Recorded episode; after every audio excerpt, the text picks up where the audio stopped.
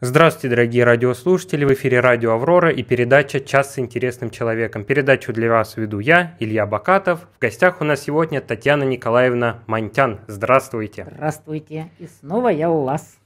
Сегодня мы решили сделать передачу про книгу, которая, которую перевела Татьяна Николаевна. Книга называется «Управление общим», написала ее Элеонор Остром. И вначале давайте поговорим про писателя – как вы можете описать человека, который все-таки данный труд организовал, написал и опубликовал? Это не писатель, это великая ученая, лауреат Нобелевской премии по экономике. Единственная женщина, получившая Нобелевку по экономике. И, как по мне, чуть ли не единственный человек, получивший Нобелевку реально за дело, за какой-то серьезный научный прорыв, который крайне редко случается в общественных науках. Но она это сделала. А как вы пришли к этой книге? Как вы на нее попали? Ну, я, собственно говоря, занималась схожими темами. Как адвокат я занималась не только уголовкой, но и немножко гражданским правом, а именно той узкой частью, которая касается разнообразных разделов – мы все знаем, что самые кровавые бойни в суде происходят, когда, например, родичи делят наследство. Или соседи спорят за межу.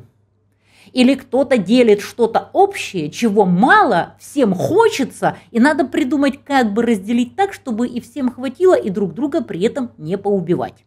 Это самые тяжелые категории дел, это подтвердит просто любой судья. Какое количество трупов на этом пути – расскажет э, любой следователь, любой прокурор, ну и любой уголовный судья, как бы. То есть я этими темами занималась, э, ну, в рамках своих профессиональных обязанностей. И, естественно, как и любой человек, пыталась подвести под это какие-то стройные теории. Потому что, в принципе, в литературе всех народов мира отражены подобные драмы.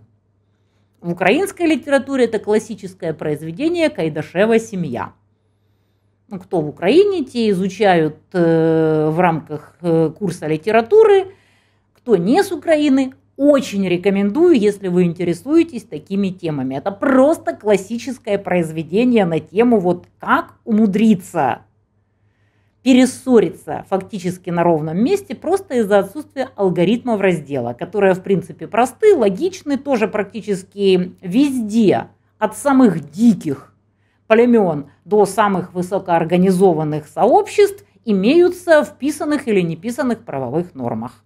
То есть меня это, естественно, крайне интересовало с профессиональной точки зрения. Я очень часто обсуждала эти темы со своими подписчиками. Еще был такой ЖЖ, Live Journal. Он до сих пор существует, но уже далеко не столь популярен – и вот как-то мне кто-то из э, моих подписчиков написал, слушай, тут человек только что Нобелевку получил, примерно за то же самое. Я не поверила. Говорю, а линк какой-то есть, название есть, что-то есть. Мне кинули линк. Там, естественно, книга была с огромным количеством купюр, ну, как обычно наши западные товарищи выкладывают, им же жалко, они жадные. Вот. Ну, те куски, которые были выложены которых я прочитала – мне хватило для того, чтобы просто обезумить от любви к этой книге. Я немедленно заказала ее на Амазоне, и когда она ко мне пришла, я ее читала просто круглые сутки. Я пыталась вот рассказывать людям, что там написано, вот всем переводила кусками с листа, но не получалось, потому что на каждом термине приходилось останавливаться, дополнительно объяснять. Наконец-то всем моим друзьям это все надоело, сказали, Таня, сядь, переведи, пожалуйста, нормально, и мы почитаем. И где-то вот год я убила на то, чтобы перевести эту книгу на украинский. И перевели Конечно. шикарно. Я помню вашу историю про то, что некоторые люди а, да, вместо потом альтернативного... оказалось, оказалось, что я ее первая перевела на украинский, одновременно ее перевели на русский, но перевод народу не сильно понравился, и меня стали просить россияне, кто не читает по-украински, ну пришли нам хотя бы в докфайле украинский перевод, мы хотя бы Google Translate переведем, вот кое-как чего-то там поймем. И как бы вот допинали меня и вынудили сделать таки авторский перевод еще и на русский. Вот так вот это все и получилось. Я до матерного лая ругалась с билингвами, настоящими билингвами, вот которые вот реально у них английский родной, и которые хорошо знают там русский, украинский. Мы за каждый термин просто убивались, рубились насмерть. И такие вот сделали это. Не зря получилось, ну, очень наверное, хорошо, да, я ознакомился. Принципе, да. Нашим подписчикам тоже советую. Ее можно как приобрести, так и прочитать в Я интернете. ее выложила в интернет абсолютно бесплатно. Читайте, люди добрые, мне не жалко. Скачивайте, сами распечатывайте. А продаю я только бумажный вариант, ну, как сказать, гораздо дешевле, чем это будет вам распечатать самому себе индивидуально. Ну и многие люди покупают из-за автографа. Вот как-то так. А так бесплатно на здоровье, то есть я это делала для людей не для того, чтобы что-то заработать. На этом ничего не заработаешь, потому что такой труд в течение года можно было проворачивать только из любви к науке, больше ни из-за чего. А тогда давайте приступим к самому содержанию книги. Название «Управление общим». Да. Что это? Есть огромное количество ресурсов, которые нельзя распилить на кусочки, как домик из конструктора Лего. Вот оно целостное было, целостным и останется. Это какой-нибудь водоем или каскад водоемов, которые, например, подают воду на какие-то поля. Это подземные воды. Вот остров как раз ее родина Америка, там как раз о подземных водах. Когда их хищнически выкачивали, они замещались солеными. Вот. И как они все-таки умудрились договориться так, чтобы не выкачать это все до конца и не превратить Калифорнию там, в безлюдную пустыню.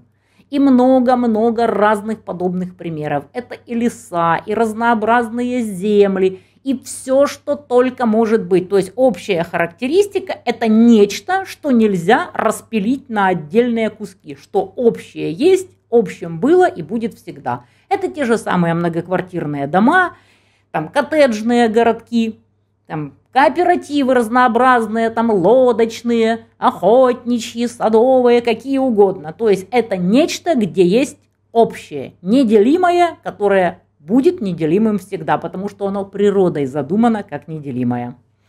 И эта книга учит нас создавать институты институции. Институции и институты. Институты создаются уже как бы на, для того, чтобы регулировать действующие правила, то есть институции. Угу. Это разные вещи. Можете привести пример? Допустим, институты и институции. Институции в целом, как таковые, это все, все, все. Это любые формальные и неформальные нормы, которыми руководствуются люди.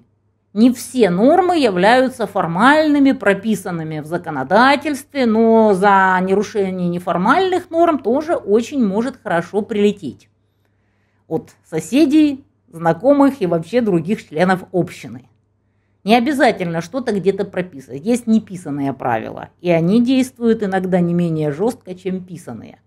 Вот. А институты – это уже формальные какие-то структуры, Часть из этих структур как раз и занимается прописыванием формальных норм. Всякие Госдумы, Верховные Рады, парламенты, Рикстаги, Лантаги и все такое. Есть, которые занимаются мониторингом, исполнением, покаранием нечестивых исполнителей, вернее, не исполнителей, формальных или неформальных норм и так далее. А у нас люди часто это путают.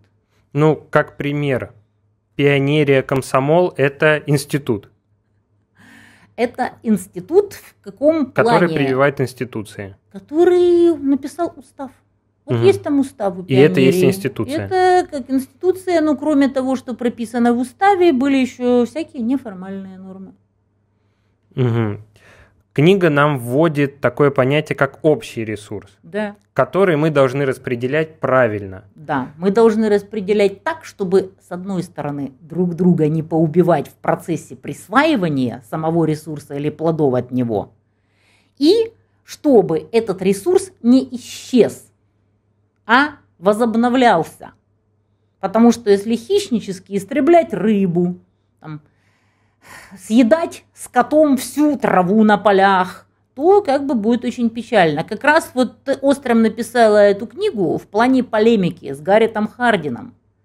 Который, который показал, вот, общего. да, он свой парадокс описал в трагедии общего. Вроде как всем понятно, что вот надо как-то вот сохранить травку, чтобы она совсем вот э, не исчезла в процессе выпаса чрезмерного количества скота, но каждый рвется выпасать как можно больше, не думая о последствиях. И вот он пишет, что вот ну как ты заставишь людей без принуждения какого-то там серьезного, без чего-либо еще, без левиафана, там, в виде государства, чтобы люди не уничтожали свой общий ресурс. Вот как-то вот засунули подальше свой эгоизм и вот как-то подумали о будущем. И он вот пришел к выводу, что нет, это невозможно. Да, то есть человеческий фактор преобладает. Да, человеческий фактор. Опять же, об этом и Мансур Олсон неоднократно писал, э, идея которого проста как грабли. Индивидуальные рациональные стратегии ведут к полному краху всего общества, потому что если каждый будет кушать сало под одеялом, то для всего общества это закончится очень печально. Ну, как пример правильного распределения ресурсов, допустим, у арабов. Вот в ОАЭ они распределяют э, процент с добычи нефти. Это правильный пример? Ну, это один из. А еще какие есть? Да, господи, все примеры, как оказалось, совершенно одинаковы. Вот до чего додумалась Остром – она додумалась до того, что люди, которые даже не подозревают о существовании друг друга, например, жители средневековых швейцарских э, горных сел и японских таких же горных сел, имеют примерно одинаковые алгоритмы распределения. Они не знают даже, что они на свете существуют, что одни, что другие. Ну куда там в 1200-1300 каким-то годах – знать японцам о том, что существуют какие-то швейцарцы и наоборот. Более того, эти алгоритмы полностью совпадают, например, с алгоритмами распределения лозы в западноукраинском селе Иза. Или с распределением э, э, овечьего молока в бессарабских селах, о чем мне сказал э, один наш украинский политик, прочитав эту книгу. Говорит, обалдеть, у нас точно такие же алгоритмы как в японском селе, как в швейцарском селе, как вот это распределяют лазу в Изи, у нас все то же самое. Мораль сей басни какова? Вывод, до которого додумалась Остром. Если ресурс примерно одинаков по своим характеристикам, то и люди, которые додумались, как это все грамотно распределять, придумают примерно одинаковые алгоритмы, потому что они как бы логичны и единственно возможны и справедливы. То есть... А если алгоритмы несправедливы, то или люди друг друга перебьют, или ресурс погибнет. Все люди как вид одинаковы. Конечно. И думают примерно одинаково. Более того, существуют примерно одинаковые алгоритмы распределения примерно одинаковых по характеристике ресурсов. И ресурсы, которые могут быть только в общем пользовании, тоже примерно одинаково характеризуются. Это, например, ну, условно, какое-то каменистое поле, которое, например, ну, глупо иметь кому-то в индивидуальном владении, глупо разрезать его на маленькие кусочки, потому что ну, это совершенно нелогично кому-то иметь кусочек какой-нибудь каменистой пустоши. Гораздо проще всей общиной выделить кого-то, кто будет этим заниматься, этих людей оплачивать, а потом справедливо распределять доход от вот этого вот низкопродуктивного ресурса. Или вот, например, что такое овечий сыр. Если ты будешь сам с этим возиться, с конкретно своей овцой, она ведь дает очень мало молока, примерно стакан. Себе одному это делать совершенно нерентабельно. Гораздо проще нанять специальных людей, которые конкретно будут этим заниматься, и потом распределять готовый сыр пропорционально количеству овец, которые ты отправил. То есть вот такие вот э, малопродуктивные ресурсы, которыми нет смысла заниматься индивидуально – вот люди умудряются как-то договариваться между собой, чтобы делать это вместе, а потом распределять готовый продукт. Вот мне рассказывал этот наш политик украинский, что единственное, что требуется от каждого, кто своих овец дает вот в такое стадо и на дойку, это вот даже женщины соревнуются, кто вкуснее накормит пастуха, а он заказывает, вот что ему приготовить. Или там овцам надо подстригать вымя, допустим. Вот. И пастух имеет три раза сказать э, при э, том, когда овец этих э, разбирают по домам, что домнул Василия, подстриги вымя овцам. Если через три дня опять не стрижены, имеет право не доить.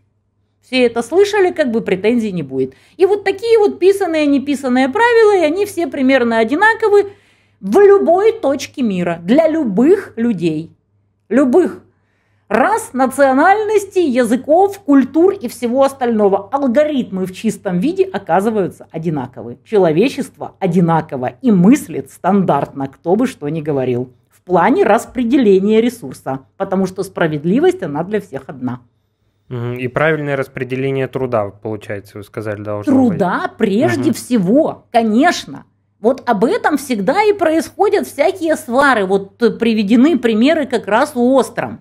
Что такое вот один человек на один трудодень. Начинаются. Кто-то послал действительно здорового, сильного мужика, который может работать, а какая-то семья или община схалявили, прислали подростка. Там или слабенького кого-то, или старенького. Вот на эту тему начинаются как бы вот вопли. И поэтому считается, что или все присылают действительно здоровых трудоспособных мужиков, или давайте как-то по-другому. По объему труда все-таки внесенному а не по там, человека дню. То есть там, где люди могут договориться присылать только здоровых трудоспособных мужиков, там споров нет. А там, где можно там прислать подростка или там старичка, конечно, говорят, нет, так не пойдет. Давайте считать реальные трудозатраты. Вот так. Складывается впечатление, что народ специально разъединяют на почве разных там причин, национальные, там, ну и так далее, чтобы они не смогли объединиться, и, и кто-то наверху мог э, снимать все сливки. Стравливать. Самое главное для тех, кто хочет получать гешефт от какого-то ресурса, это стравить людей, которые могли бы запросто между собой договориться, если бы их научили, дали им алгоритмы, привели примеры. Что вот, смотрите, вот примерно есть аналогичный ресурс на другом конце света. Смотрите, как люди договорились, смотрите, какие у них классные правила – а давайте-ка мы эти правила пропишем под себя с учетом местной специфики. И давайте вот по этим правилам жить и работать. Разделяй власть. Разделяй власть. Вот э, в Украине я сражалась просто изо всех сил, пытаясь внедрить нормальные алгоритмы вот для многоквартирных домов. Они же есть в огромном количестве стран мира, везде удачные. Ну, все же мы видим, какие прекрасные дома где-то там вот э, на, в разных самых странах, не только в западных. Вообще самые лучшие алгоритмы, конечно, по многоквартирным домам, это в Сингапуре, это понятно почему. У них просто настолько малая территория, что если у них будут плохие алгоритмы по многоквартирным домам, они действительно друг друга поубивают. Поэтому там они, конечно, самые лучшие. Что мешает нам сделать рецепцию? Просто это никому не надо. Просто есть управляющие Невыгодно. компании, которые очень э, неплохо наживаются на том, что почти ничего не делают – но люди им все равно платят, потому что не способны объединиться, потому что законодательство плохое. И трудно это все сделать, и вообще очень много всяких печалек по многоквартирным домам. А это простейший пример, доступный каждому. Потому что вроде как элементарно, что алгоритмы должны быть абсолютно разные для маленьких домов там, на 10-20 квартир. И для огромных домов, там на тысячу с чем-то квартир, вот эти человейники, алгоритмы должны быть совершенно разные. А для среднего размера домов так вообще другие. То есть на это надо делать какие-то поправки, а у нас в законодательстве все одинаково, и поэтому оно не работает. Или работает только для ограниченного сегмента, а люди не понимают, в том дело, потому что надо разбираться в теории. А кто-то заинтересован в том, чтобы эта сказка не кончалась для управляющих компаний. Все как всегда.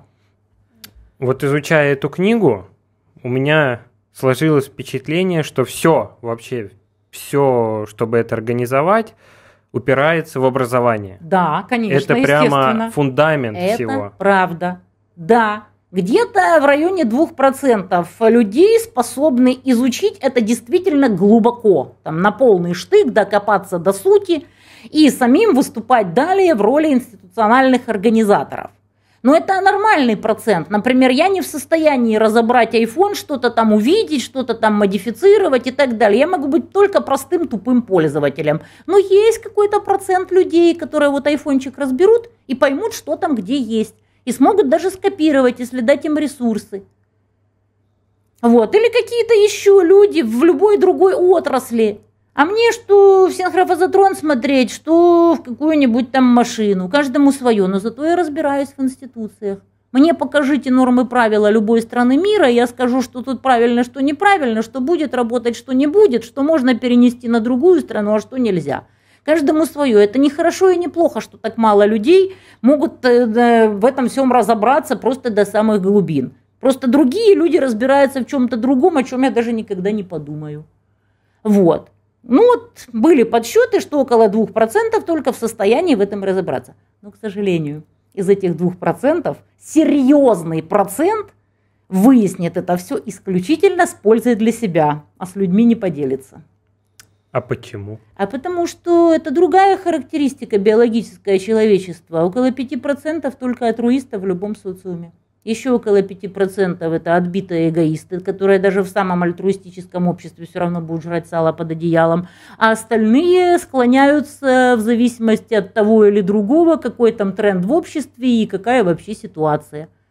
Вот есть абсолютно эгоисты, которых даже вот стыдить будут просто. Вот всей общиной пинками гонять и бить розгами за то, что они жрут сало под одеялом, они все равно останутся эгоистами. Есть альтруисты, которым вот сами будут от голода умирать, но покормят бродячую собачку или кошечку. Такие люди тоже есть в любом обществе. Но это крайности. А абсолютная масса, они обычные люди и склоняются к тому или к другому. Как говорится в известной книге, милосердие иногда стучится в их сердца. Но мы... И это надо воспринимать просто как биологическую константу. Люди таковы, другими они не будут. Так вот, эти 2%, которые в состоянии понять вот эти вот все темы, они накладываются на общую характеристику. То есть среди этих 2% так же будут все те же 5, 5, 90. Альтруистов, эгоистов и пофигистов. Ну, такие люди нам нужны наверху. Разумеется. А почему и они туда не выбираются? чтобы они были еще при этом альтруистами. А так бывает редко, чтобы туда прорвались люди, которые одновременно будут соображать вот в этом вот всем, будут альтруистами, готовыми поделиться своими знаниями на благо всего общества и вдобавок будут достаточно крутыми, чтобы отбиться от всех врагов. Их очень маленький процент. Очень, очень маленький. Поэтому просто в связи с вот такими биологическими характеристиками человечества как вида, очень редко получается в каком-то социуме поиметь хорошие законы. Это Мы печально. упираемся в человеческий фактор. Да, конечно. В этой книге описывается, как с человеческим фактором бороться. Как нам его на самом перейти? Деле, на самом деле, она не пишет прямо, что это прямое везение, потому что это научная книга. Но она пишет, что до сих пор науке неизвестно, почему одни общины умудряются достичь успеха, а другие примерно в таких же ситуациях, к сожалению, терпят поражение. Вот она приводит примеры и поражений, и побед. Но на самом деле я считаю, что дело исключительно в везении. Потому что в любом социуме рождается примерно одинаковое количество людей, которые способны вот это вот провернуть. И для своего общества сделать наилучшие алгоритмы распределения. Но этот человек должен родиться еще и альтруистом, и достаточно крутым, наглым, сильным, способным организовать вокруг себя группу поддержки и так далее, чтобы его просто не забили ногами противники такого вот распределения. Это очень... везение, это очень большая доля везения, это так называемая роль личности в истории. О человеческом факторе в этой книге очень хорошо говорят три влиятельные модели. Да, да. Вот Можете рассказать про три? Вот первая трагедия общего. Ну, трагедия общего я уже рассказала. Потому что каждый рвется выпасать как можно больше скота, как писал Гаррет Хардин, и в итоге лужок вытаптывается до континентальной плиты. Если нет никого, кто мог бы силой заставить соблюдать нормы и правила выпаса, то как бы вот. И это если люди не могут договориться опять-таки человеческий фактор. Некоторые могут договориться. Но мы же знаем всегда даже вот по судебной практике. Есть люди, которые вот судьи умудряются уговорить людей договориться заключить мировое соглашение. Такое бывает. Но бывает такая публика, что будут судиться до последних трусов. Вот просто из принципа не уступлю, удавлюсь, застрелюсь, убьюсь головой об стену, но не уступлю. Но это же старый анекдот о разводе, что одни супруги разводятся нормально, спокойно, сами там поделили себе имущество, разбежались, поцеловались там и остались друзьями. А некоторые судятся до того, что половину имущества каждого получает их адвокат. Вы еще хороший пример приводили, что у вас в практике был случай, когда богатая семья делила, и те, у кого в принципе да, ничего они нет. абсолютно, абсолютно одинаково. Вот никакой разницы. Вот то, что друг на друга орут в желтой прессе, богатые люди, которые не могут мирно поделиться, там, э, как они друг друга обвиняют, там, какие гадости они друг о друге говорят, то же самое происходит в очень бедных семьях, только эти вопли слышат только их соседи и несчастные судьи, а это все слышит весь мир через желтую прессу. Но по сути разницы вообще никакой. Неважно, что они делят там какие-то там пентхаусы за миллиарды или там хату в селе за 500 долларов в очень базарный день. Они одинаковы. Люди Опять или вменяемые люди. и могут договориться, или невменяемые будут судиться до последней капли крови. Тут ничего не сделаешь, это человеческий фактор. Опять же, люди как вид одинаковые. Да, но если есть нормальные алгоритмы в суде для раздела неделимого, вот мы имеем среднестатистическую однокомнатную квартиру. Она, естественно, не делится ни вдоль, ни поперек, ни по диагонали. И вот попробуй заставь людей в судебном порядке ее поделить. Каждый орет, нет, она мне нужна просто вот для того, чтобы я в ней жил. Вот она мне нужна вот как объект, никогда в жизни не отдам, тут мои любимые обои. В нормальных странах есть нормальный алгоритм, аукцион под контролем суда. Ваня говорит, Маня, я тебе отдам за эту квартиру 100 тысяч баксов.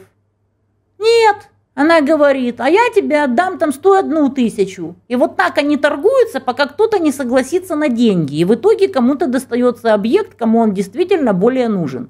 А наши алгоритмы, которые у нас в судах, это просто тупик. Потому что каждый до последнего будет орать, это моя квартира такая же, как твоя, я тебе ее не отдам, мы равны, и вот и судятся до бесконечности. В итоге в выигрышном положении тот, кто круче, тот, кто там реально живет – ну или ситуация, когда они каждый день выбивают двери, меняют замки и веселят всех соседей. И судьи их проклинают со страшной силой. Все, что надо, это вот просто ввести законодательство, вот такой вот судебный аукцион. Больше ничего не надо. Далее у нас идет дилемма заключенного. Дилемма заключенного это немножко не из той оперы, но ладно, поговорим и о ней. Тоже человеческий фактор. То есть если заключенные между собой договорятся и никто друг друга не сдаст, так понятное дело, что они пойдут все на волю заниматься своими все теми же делишками. Если один сдал, а другой не сдал, то тот, кто сдал, получит мало, а тот, кого сдали, получит много. Казалось бы, ну не, не сдавайте никого, молчите как рыбы. Нет, в абсолютном большинстве случаев кто-то торопится сдать первым, чтобы гарантированно получить меньше, потому что человек соизмеряет свои риски и думает, скорее всего, меня сдадут. Лучше я сдам первым, получу мало, потому что вероятность того, что никто из нас никого не сдаст, равна или стремится к нулю. Но если люди могут договориться заранее, скорее всего, они будут молчать. Ну, конечно, там следователь же, он тебя уже сдал. Нет, это он уже сдал. Хороший, добрый, и злой, и все такое. То есть вот все просто, человеческий фактор. Человек думает, лучше я сдам первым, отсижу мало, но отсижу, чем он меня сдаст первым, и я получу очень много. А вероятность того, что никто никого не сдаст, люди практически никогда не рассматривают. Вот такая печаль, вот и вся дилемма заключенного. И логика коллективного действия. Вот то, о чем я и говорила. Мы начинали уже да. говорить о Мансуре Олсоне. Каждый человек индивидуально считает, вот я поступлю но не понимают, что себя. лучше Но это старый анекдот про синагогу. Когда Равин говорит, принесите все завтра по бутылке водки. Сара дома говорит Изи, ты что, дурак, у нас денег нет на водку, он воду налей, кто там в синагоге в большом котле увидит, что ты там воду принес, а не водку.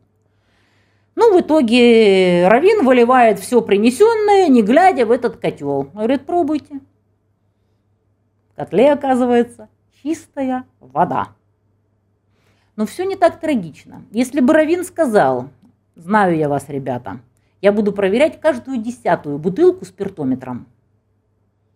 Скорее всего, процент тех, кто принес бы воду, был бы существенно меньше, потому что никто не захотел бы быть, наверное, опозоренным на всю синагогу. Хотя многие сказали бы, ну, шанс один к десяти, принесу я все-таки воду. Но все-таки в итоге в котле оказался бы хоть какой-то процент спирта. Если бы же он сказал, что я буду проверять каждую бутылку спиртометром, то, конечно же, все принесли бы водку. То есть здесь вопрос взаимного мониторинга и контроля. То есть, где нет мониторинга и контроля, скорее всего, абсолютное большинство людей принесет воду вместо водки.